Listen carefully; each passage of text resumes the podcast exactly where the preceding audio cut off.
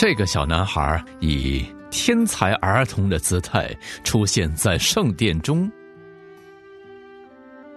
罪的影响就完全渗透了人类的每个部分。有句谚语说：“犯错乃人之常情。”这句话时常提醒我们说，自己的人性是堕落的。在耶稣之前，世界上从来都没有出现过任何一个无罪的人。这个小孩究竟是谁？我的食物就是遵行差我来者的旨意。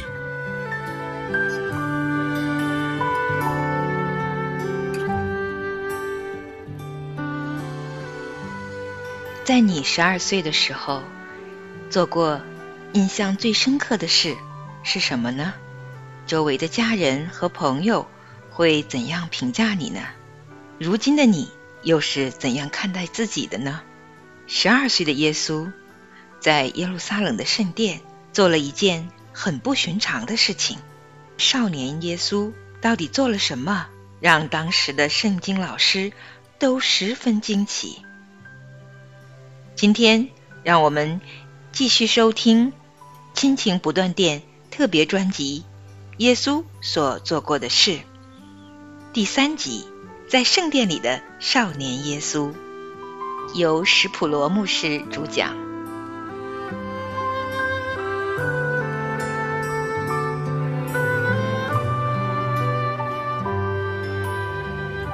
在播放这个专辑之前。请你现在戴上耳机，或者找一个安静的空间，这样可以更专注于聆听。让我们一起来深度了解、认识耶稣，更深的信靠、敬拜耶稣，一起来进入耶稣基督带给我们的永恒国度。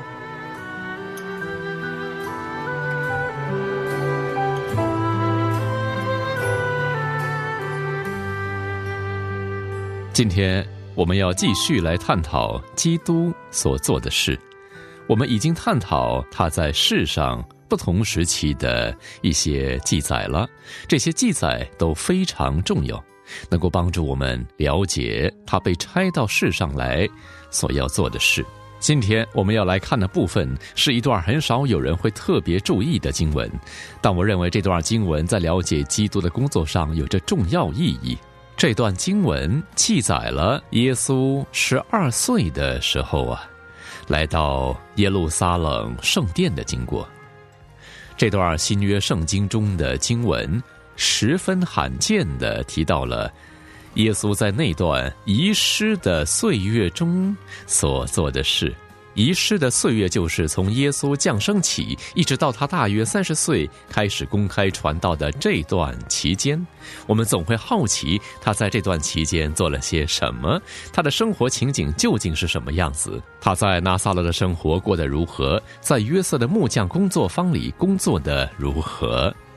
从他在婴儿时被献给主，到后来他开始公开传道的这段期间，圣经对他的记载就只有这段与圣殿有关的内容而已。此外，还有一小段记载提到说，约瑟带着家人逃往埃及，因为有主的使者在约瑟梦中告诉他别回家去，叫他带着家人往埃及去躲避希律的追杀。直到希律死后，天使才告诉他说：“可以回拿撒勒了。”耶稣这段遗失的岁月，是许多伪经作者喜欢拿来发挥的题材。他们真的是非常有创意和想象力。这些伪经都是第二和第三世纪的诺斯底异端写的。他们想要借此宣称说自己拥有与使徒相等的权柄。他们常常冒用使徒的名字，把自己写的东西啊当作是使徒写的书信，例如呃彼得福音，还有多马福音等等。早期教会已经驳斥了这些伪经，认定他们。并非真正出自使徒之手，也不具备正典的权威。基本上，圣经只告诉我们说，男孩耶稣的知识、智慧和身量一起增长。在路加福音中，我们得以一瞥他成长的过程，也就是他来到圣殿的这段记载。我读给你们听，从路加福音第二章四十一节开始，我们读到以下的内容：每年到逾越节，他父母就上耶路撒冷去。当他十二岁的时候。他们按着节期的规矩上去，守满了节期，他们回去，孩童耶稣仍旧在耶路撒冷。他的父母并不知道，还以为他在同行的人中间，走了一天，就在亲戚和熟人中找他，既找不着，就回耶路撒冷去找他。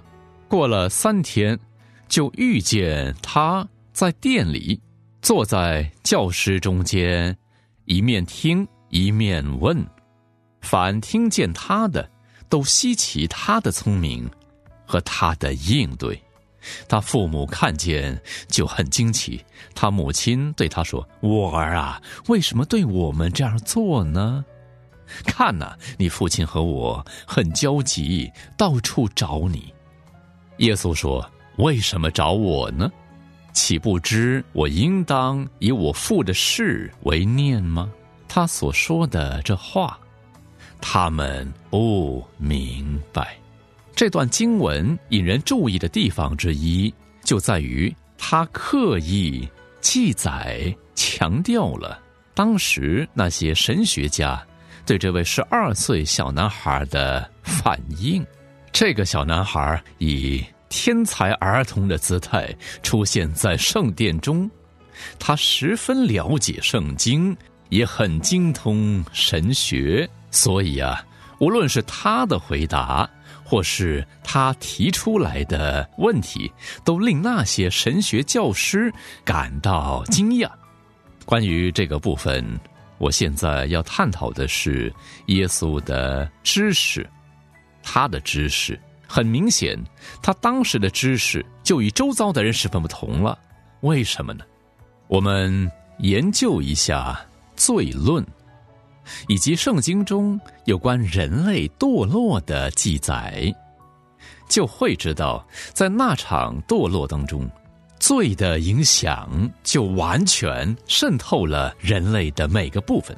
罪不只让我们的身体落在疾病、衰败与死亡的残害之中，堕落不只让我们的身体变得非常脆弱，同时呢，也对人类的心思意念带来了极大的冲击。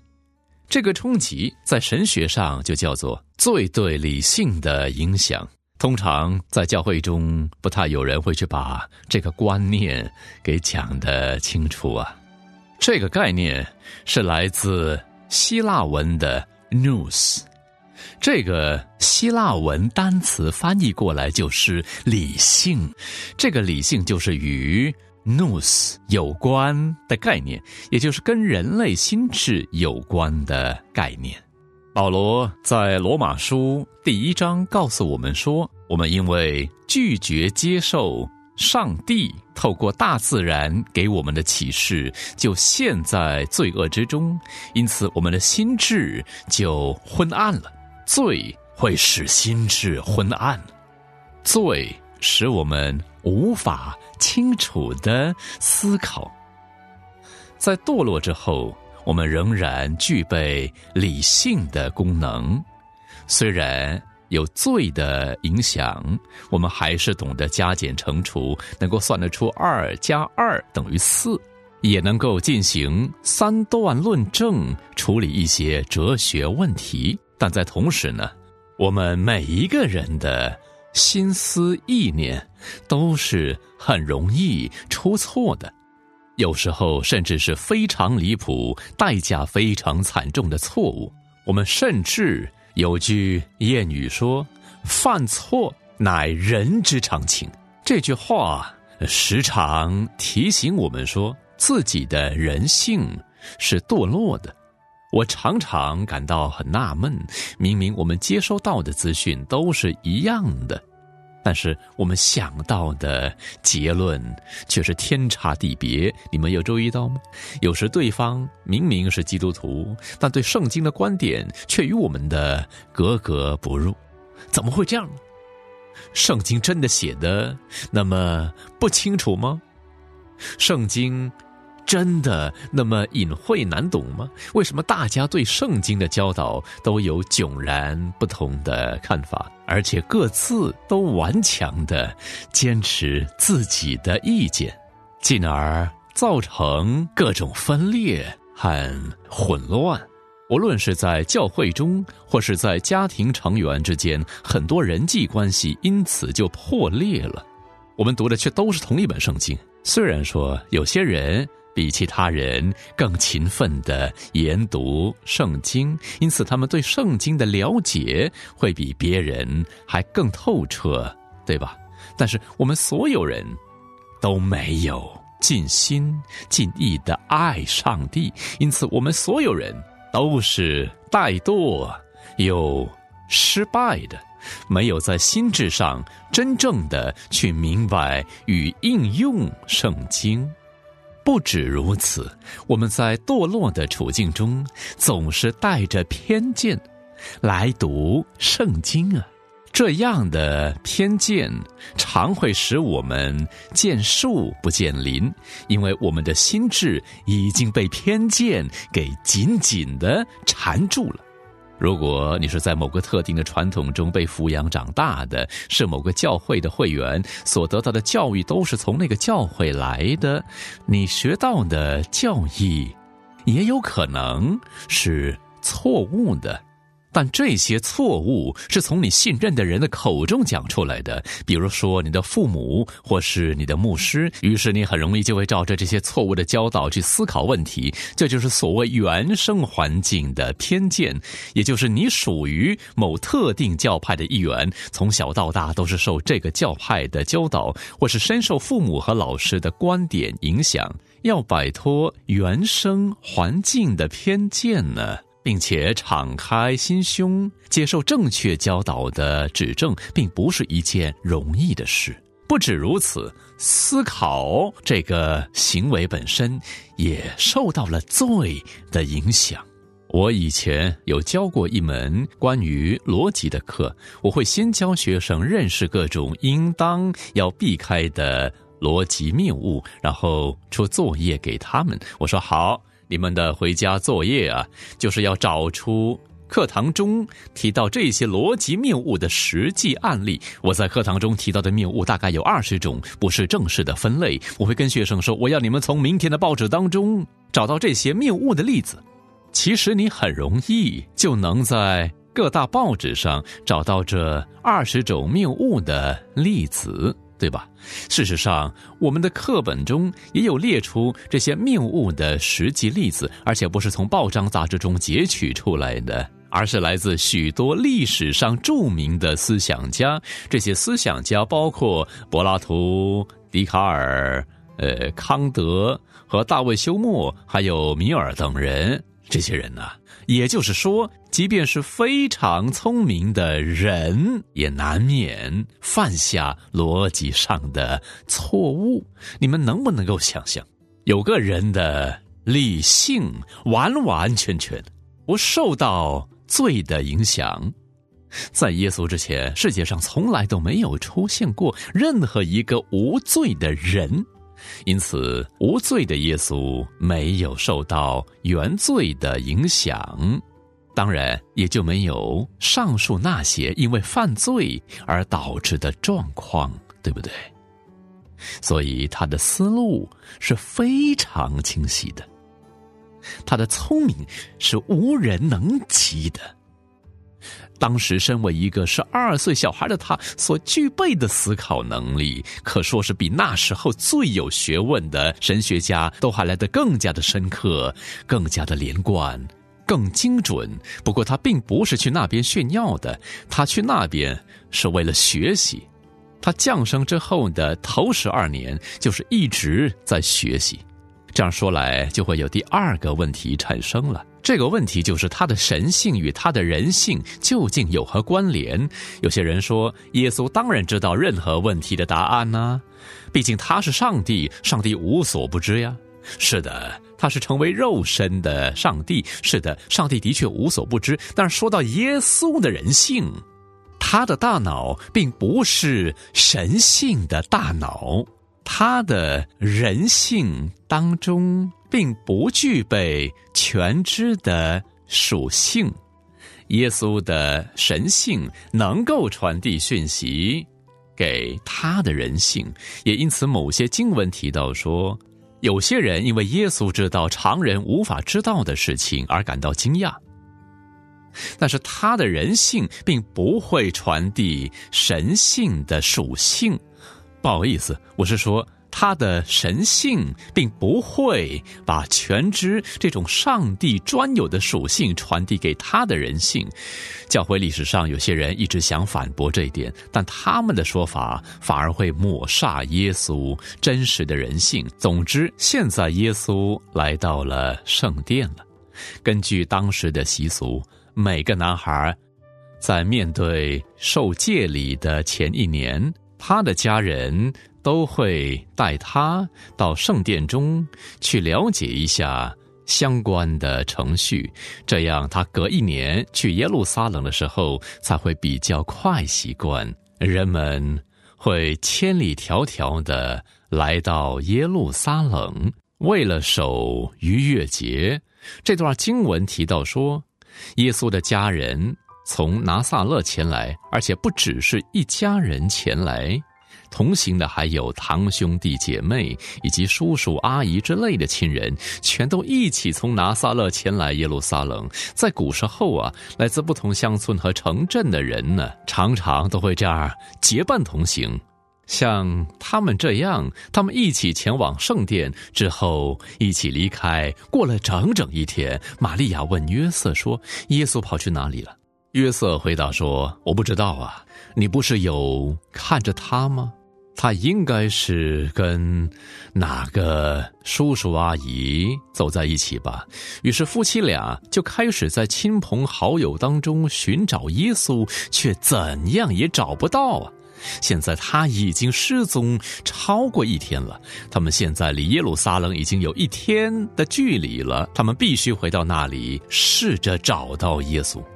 各位应该能够想象，玛利亚和约瑟当时有多焦虑了吧？他们很纳闷自己那位不寻常的儿子究竟跑去哪里了。因此，经文告诉我们说，三天之后，他们总算在圣殿的教室当中找到耶稣了。经文也提到说，凡听见他的都稀奇他的聪明和他的应对，所以他们都很惊奇的看着他。他的母亲对他说：“我儿啊。”为什么对我们这样做呢？有些人会用这件事来反驳耶稣的无罪，毕竟他这样做让玛利亚非常的担心。他说：“你为什么对我们这样做呢？”他认为这么做是对他和约瑟以及全家人的冒犯。耶稣说：“为什么找我呢？”他们说：“你为什么这么做呢？”耶稣说：“你们是怎么回事啊？为什么来找我？你们不知道我在哪里吗？你们不知道我在做什么吗？岂不知我应当以我父的事为念吗？”但是他们不明白他所说的话，也就是说，这里有个认知上的问题。玛利亚和约瑟不知道他在哪里，也不知道他为什么这么做。而耶稣知道自己在做什么，他也十分明白自己为什么要这么做，因此耶稣这句话可以说是在温和有礼，并且亲切的指责他的母亲，因为他领受了那么多的启示，特别是在天使报喜的时候啊，因此照理说他应当要知道。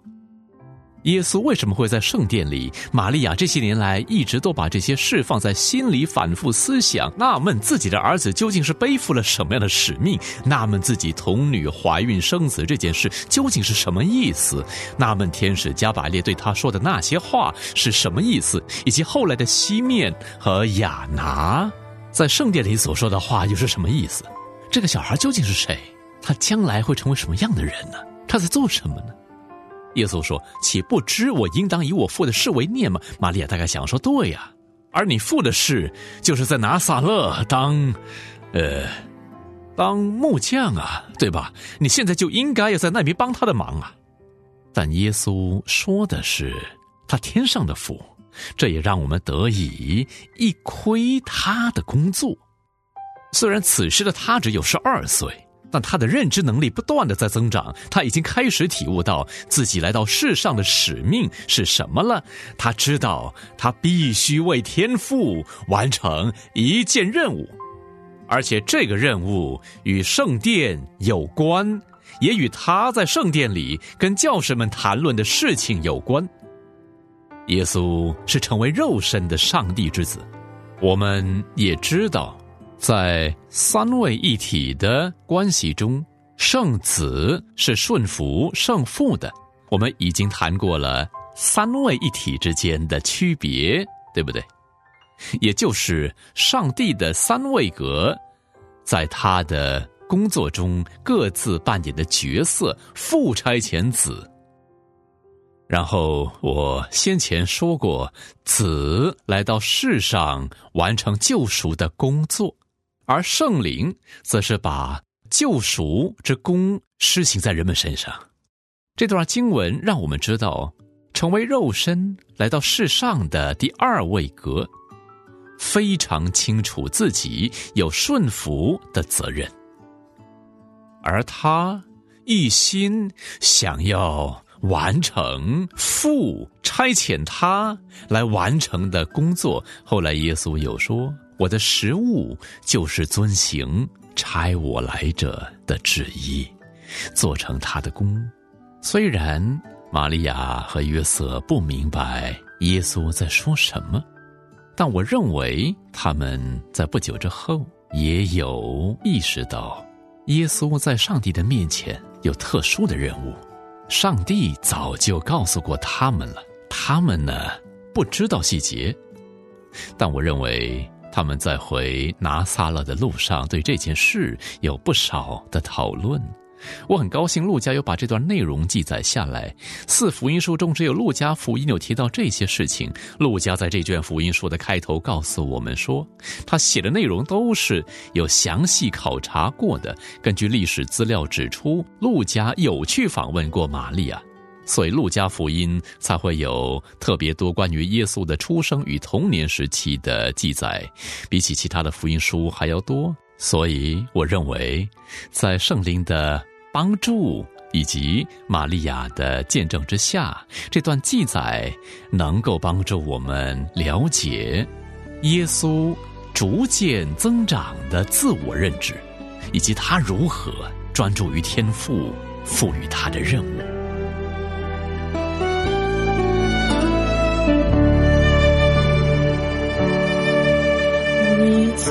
留下宝座辉煌，离开荣耀天堂，将背在冰冷马槽，甚至没有接生的地方。昔日尊贵君王，离开天父身旁，来到加利利海边，旷野美。枕头地方，我知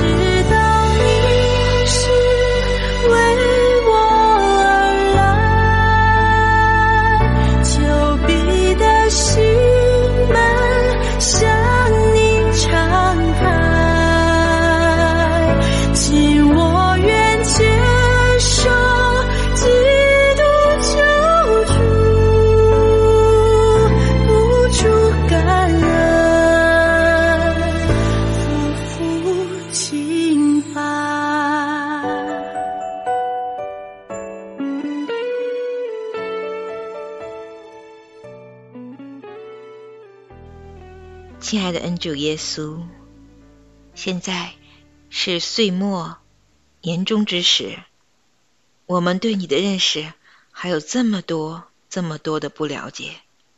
你曾说，你的食物就是遵行那差你来者的旨意。你的一生都非常专注天父给你的任务，在新的二零二三年里，就求你的圣灵来帮助我们每一位听众，也帮助孩子自己，让我们靠着圣灵给我们的能力，在我们的生命里也能够清晰知道天赋给我们的旨意是什么，帮助我们可以遵行。天赋的话语，对罪更敏感，对主更渴望，也求亲爱的圣灵帮助我们，将我们的眼光转向主耶稣基督，将眼睛定睛在主耶稣身上。也愿我们从岁首到年终都能蒙你的保守，我们的心愿意遵行你的话语，我们的生命可以成为。你手中的器皿，祝福我们周围所有的家人朋友。谢谢你听我们的祷告，奉主耶稣基督的名，Amen。你走下宝座辉煌，离开荣耀天堂，将背在冰冷马槽。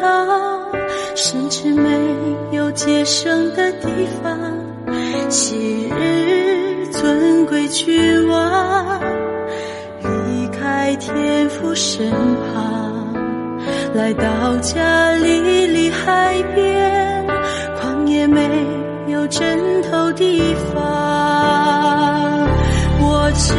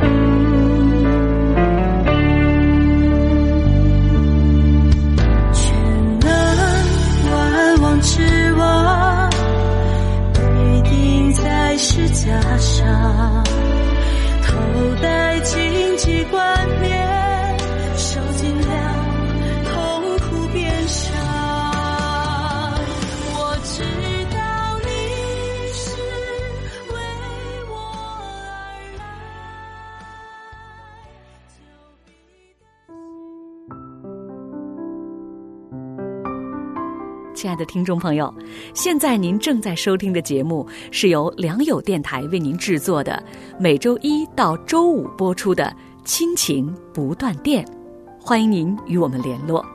我们的电子邮箱地址是 q i n q i n g at l i a n g y o u dot n e t，就是亲情在良友网。感谢您收听我们今天的节目。愿上帝赐福给您和您的家人，我们下次节目再会。